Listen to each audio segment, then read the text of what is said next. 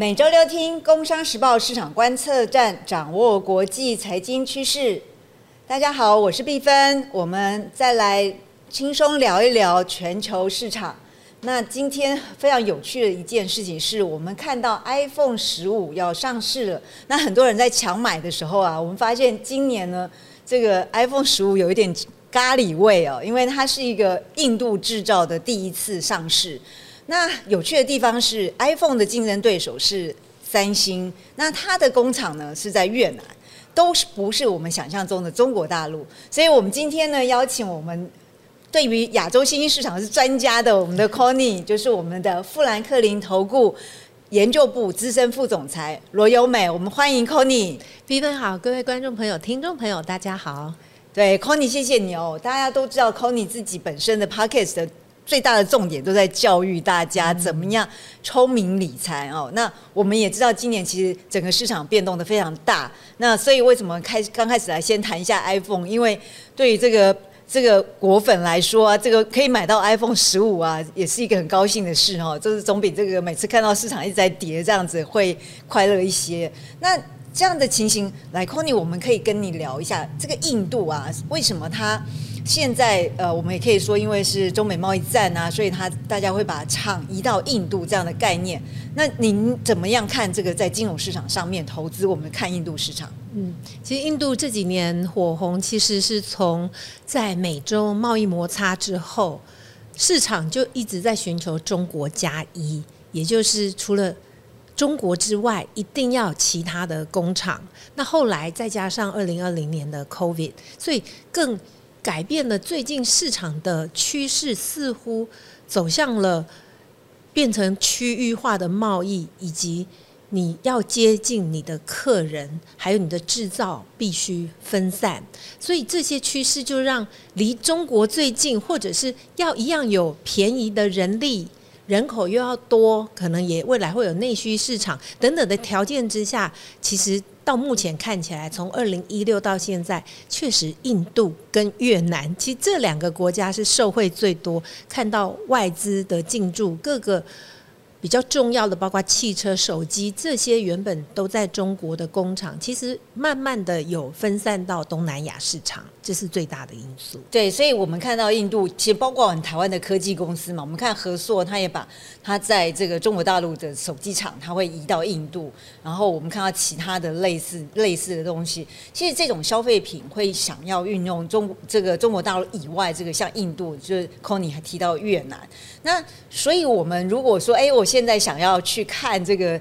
金融市场，其实我有注意到，呃，整个亚洲市场在股市上面的表现，虽然最近都跌得很厉害，可是大家看得到嘛，今年最强的单一市场应该是台湾、日本、印度、越南，对不对？是。所以呃，印度、越南这两个，因为台湾我们自己知道有很多东西可以买，所以印度、越南，我们是不是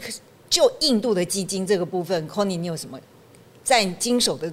产品里面，你有看到？有像印度跟越南，其实是这几年以单一国家市场来看热度最高。因为台湾投资人就看哪个市场表现好，就会引起注意。所以其实最近一年，因为巴菲特的关系，日本是最红，所以日本也表现最好。那印度的话，其实它的爆发力强，因为它二零二二年也是跌了三成，跌幅也是非常大。那这就会提到说，印度跟越南，其实印度是属于。新兴国家，可是越南事实上它是属于边境市场，就是是属于它。经济规模再更小一点，对于外资的开放也是才刚起步。那上市公司可能市值的规模其实也都是比较小一点的。这些有另外一个类别叫做边境市场。所以其实如果要把它分开，那日本是成熟股市，所以其实蛮有趣的。其实比较红的这三个市场，实际上是分在不同的类别。那日本其实是一个成熟股市。那如果我们提通常说的亚洲。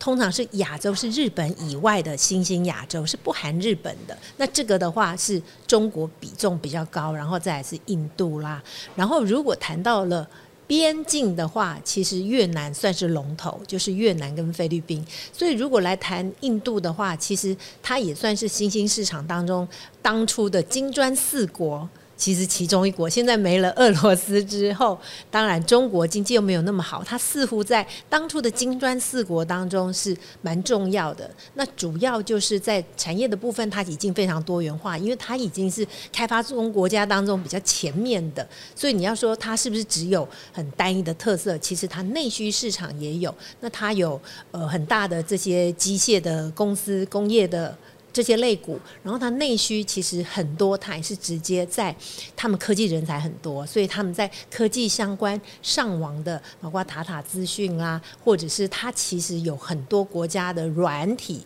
像 Infosys、信实等等的，它有很多的软体也是世界蛮重要的。所以其实它在产业上面，虽然用全职金融股是最高的，但是它带来的科技或者是工业等等通讯，其实产业也算是蛮多元。的这个就是一个跟边境市场的一个差异，边境市场可能又更集中一些金融或者是一些全职股，所以呃，在印度的话，当然是在多元上也够，所以这也是一个优点。之后呢，相对风险就是它到现在本益比还是二十一倍，它因为吸引了很多资金流入，如果来比亚洲市场都很便宜，但是其实印度算是亚洲当中比较贵的。哦，所以其实 c o n y 最后一句话真的讲到重点哦，就是说，哎，我们在看这个亚洲新兴市场，其实真的 c o n y 刚刚跟帮大家去做一些些分类，我们都以为我们在做在看这些金融商品的时候啊，亚洲就是亚洲一包，不是，其实亚洲也是整个经济发展的程度很不一样嘛。那这很不一样的当中，日本是大家今年很疯的，那其次就是台湾。那其实我。再这样看，日本、台湾，然后我们今天在谈的印度跟越南，哎，有没有发现它科技类股这件事情都还蛮串在一起，对不对？那越南这个部分算是呃，因为和你刚刚讲印度就贵了嘛，所以大家每次我就说我们的我们的听众啊，就是很多投资人都是这样，每次都是哎发现市场上去了才跟上去，然后都不知道说其实你不要再买一个很贵了，才会觉得说哦我有跟上市场。其实今天真的要跟 c o n y 聊一下，就是说我们知道越南去年它应该是跌得很凶嘛，那整个整个股市跌啊，然后整个大家都觉得有一点担心，其实应该没有那么担心。它在边境市场里面，我们怎么看越南这样的一个一个市场？嗯，我们就可以从了解一个市场，都从指数大盘来看，你就可以知道，因为毕竟投资嘛，你就可以先看 MSCI 或者。边境市场指数，其实我们刚刚已经大概有提到，边境市场就是比新兴市场再更小一点的朋小朋友，那它未来应该是会有它的成长率都变高。就是我们刚刚提的 IMF 对于二零二四年亚洲的 GDP 预估，有没有超过越印度的呢？有，就是越南是六点九个 percent，因为大家都只知道说哇，印度已经超过中国的经济成长率，但是这就是边境市场的。成长力现在正在爆发中的就是越南，那所以越南呃，如果就整个边境市场指数当中，其实有一些它还是会用筛选过流动性比较好市值来看的话，其实现在前两大就是越南跟菲律宾，那其他的还有就是像非洲的呃，像埃及啦，然后或者是在中东国家的。啊，沙地阿拉伯啊，这些，所以其实后面就是欧非中东这些国家，那这些都才刚开始。那所以在边境市场来谈它的表现，就跟越南亦步亦趋，会会有这个联动性。其实看起来就等于说，哎，如果你已经有越南，你想要再加欧非中东的话，其实我们谈的就是边境。那在越南里面，其实之前也谈过一些科技公司，然后我们提到说，哎，菲律宾的话，它其实就是有一些货柜港口，因为它也是重要的转运呃的一个国家的一个地理位置，所以其实哎，在边境，其实它跟很有趣的是，反而我们去算越南啦，边境跟。呃，整个世界指数的联动性，还有跟美国的联动性，其实只有零点六左右，就不像说，哎，我们投资亚洲新市场，我们常常提醒，就是说，哎，你如果在台湾，你买了存了台积电，然后你又买费半，其实中间联动性是八成以上，零点八以上，那这就是说，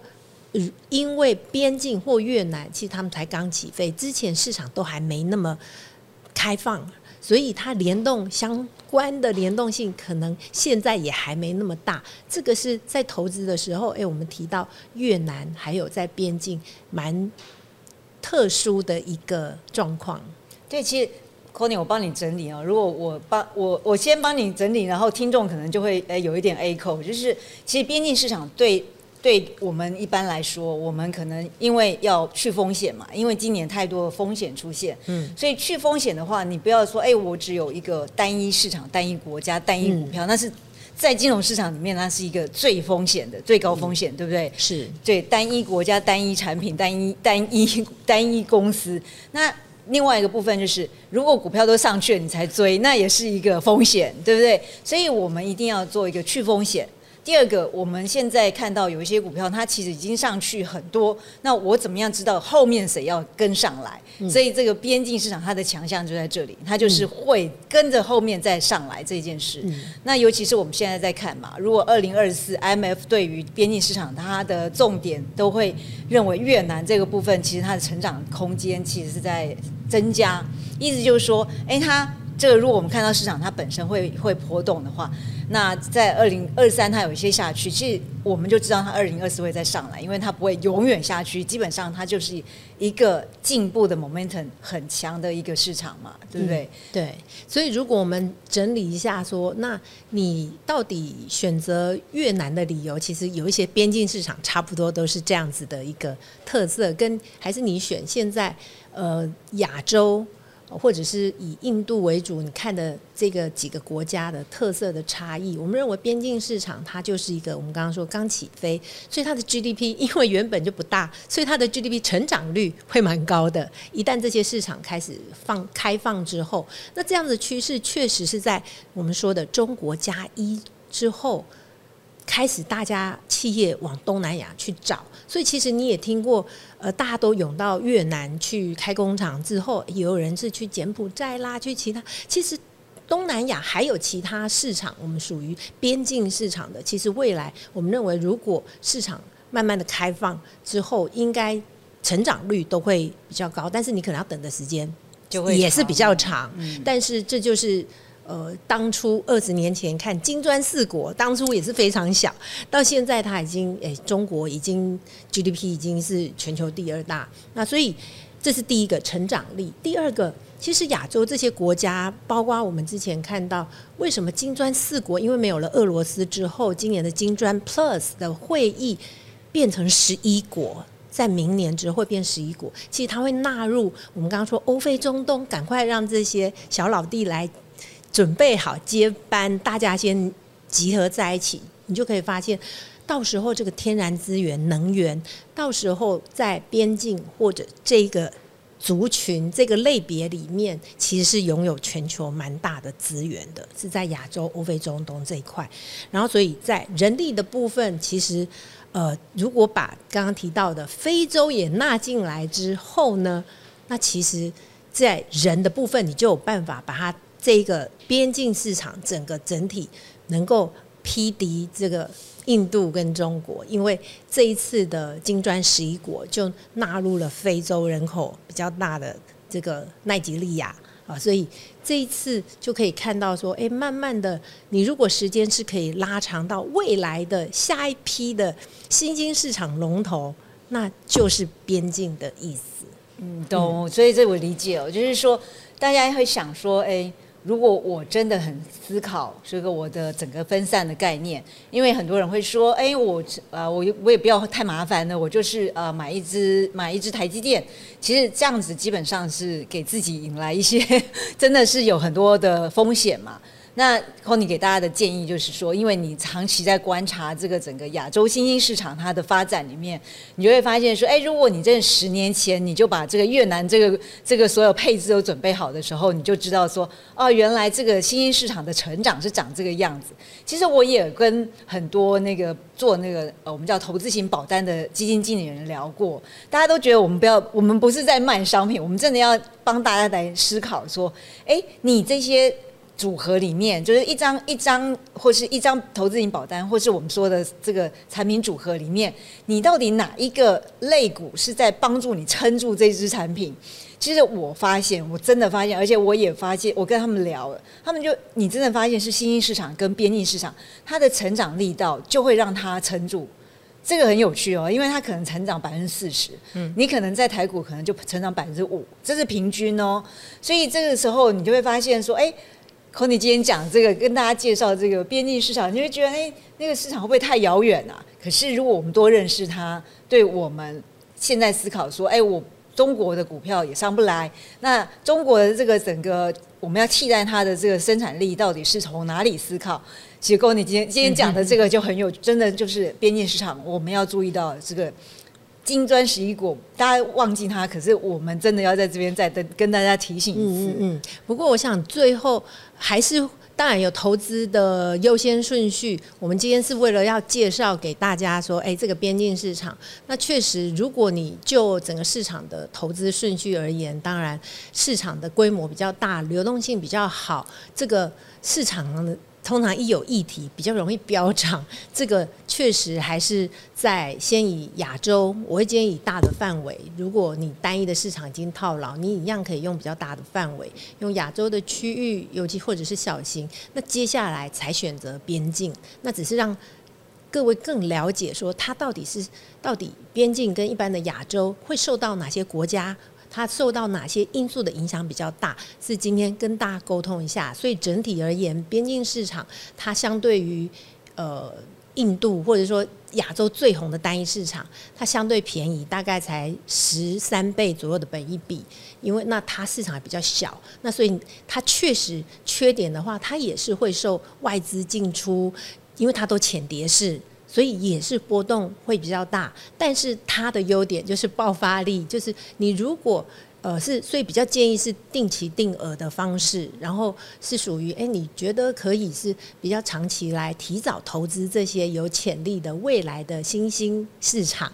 那这样子的角度的话，那就可以考虑边境。对，其实我最近因为整个加萨走廊在战争这一件事情，我就注意到我们的法人呐，他们在配置的时候，其实我们看到他们还是有中东的资金在配置。那这个以色列，因为它有很好的科技股嘛，嗯，所以以色列科技股才是真的都是独角兽。所以我就觉得说，哎。如果我们今天站在一个法人资金面这么强的的投资人身上，他对于这些新兴市场，他是非常关，他是持续关注。我们不能说他非常关注，他是持续关注。他从来不会说，哦，这个东西我不是主流，我不用看了。可是不会，他们不会，他们知道说我要怎么样去让我这个整个资产配置是完整的。所以其实刚刚 Conny 跟跟大家。分析这个情况，就是说，哎，如果你很知道，说我真的要有一个模式在处理我自己的资产的时候，我们是要学着注意看这些边境市场的。是，那我可以再补充一点，就是，哎，为什么这些市场它对于怎么跟亚洲跟全球的联动性可以低？那大家可以回想一下，在包括台湾所有的开发国家，在刚开始一定都是金融业最大。就是金融业是占呃市场，因为一开始有企业的话，你就需要有金融机构来做融资这样的角色，所以所有的新兴市场市值占比最高的通常就是金融，所以边境市场里面金融是占四成，所以你如果看说，哎，你买埃及什么，其实买金融股，那你。在印度，事实上，印度到现在已经有这么多其他的产业，它的大盘全指金融股比重也还是很高的，所以一直要到美国这么的成熟资本。发达的市场才有可能金融股降到两成，那你有其他都很均衡的，每个产业都有两成以上的市值，表示有很多的产业都上市了，而且流动性很好。那这种其实要经过很长时间的发展。如果一刚开始，其实都是先金融股上市之后，再来就是国营企业。可能有一些像中国很多，一定最大的也是金融股，接下来就是这种石油类股，再是白酒。你可以知道，都是国营企业民营化，这是第二波的市值的长相样貌。那所以，既然这些国家都是刚开始资本市场开刚开始起步，它都是金融股比较多，而且它金融股都是本地，它也没有能力去。贷款给海外的企业，所以它其实它的风险都是跟国内有关，所以这就是一个为什么边境市场它的市场它会以金融股比较多，那它都是投资这些国家的重要的优先上市的。国营企业开始民营化之后的这些公司，所以另外一个角度，你也可以想说，其实边境市场就是要慢慢去等。那它国际的风险、海外的这种贸易壁垒的纷争对它的影响，其实也比较低。好，所以这个就是。呃，再补充一样这样子的特色，那其实科技它比重是低的，嗯，那但是它要慢慢的成长之后，它可能会有工业啦，或者是通讯，这就是大家回想到台湾，你一定会有电信公司，呃，这些都是要先一个国家可能只有一家，然后慢慢两家之后，然后民营化，然后股票上市，这些这些就是一个从边境变成到新兴市场，然后慢慢要。发展成熟要到已开发这个过程当中，它其实有一些类似的样貌。那所以那一段，大家如果知道台湾股市最爆发的那几年，一其实也就是开始发展，然后开始民营化变多，然后引进国际资金就会有兴趣来投资你。就是那一段时间有机会享受到比较高的爆发期，那所以大家可以用这样子的概念来思考一下，你到底适不适合跟需不需要投资边境市场？对啊，其实 c o n y 你在讲这个经济发展的过程，那个太一样哦。其实我们讲，如果哎，我们听众他有手上有呃三商银股票好了，他以前也是国营事业嘛，那应该是在很早的时候他就开始买了嘛，所以我也看过这些。比如说，第一银行的主管，他手上就有他们自己的股票，然后他就说：“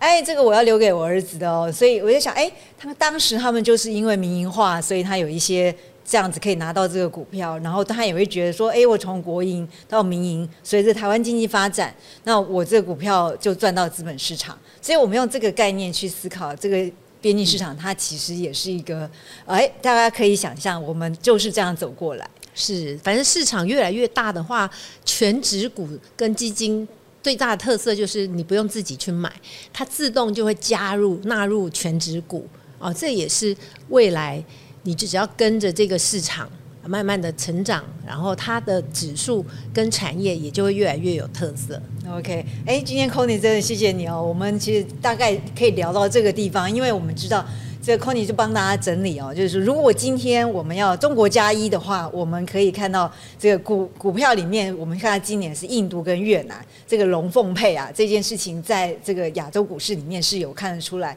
可是这两个基本上一个是新兴市场，一个是什么？我们说的边境市场。那今天 Conny 花了非常多时间跟大家解释边境市场。那我们也可以从边境市场金融股这件事情来想想，我们以前三商银，我们的公营公股行库，它变成现在三商银的股票，那这样子大家就更能够想象，哎，我到底看新市场的重点在哪里？今天非常谢谢 Conny，谢谢谢谢市场观测站的听众朋友，那我们下周见喽，拜拜拜。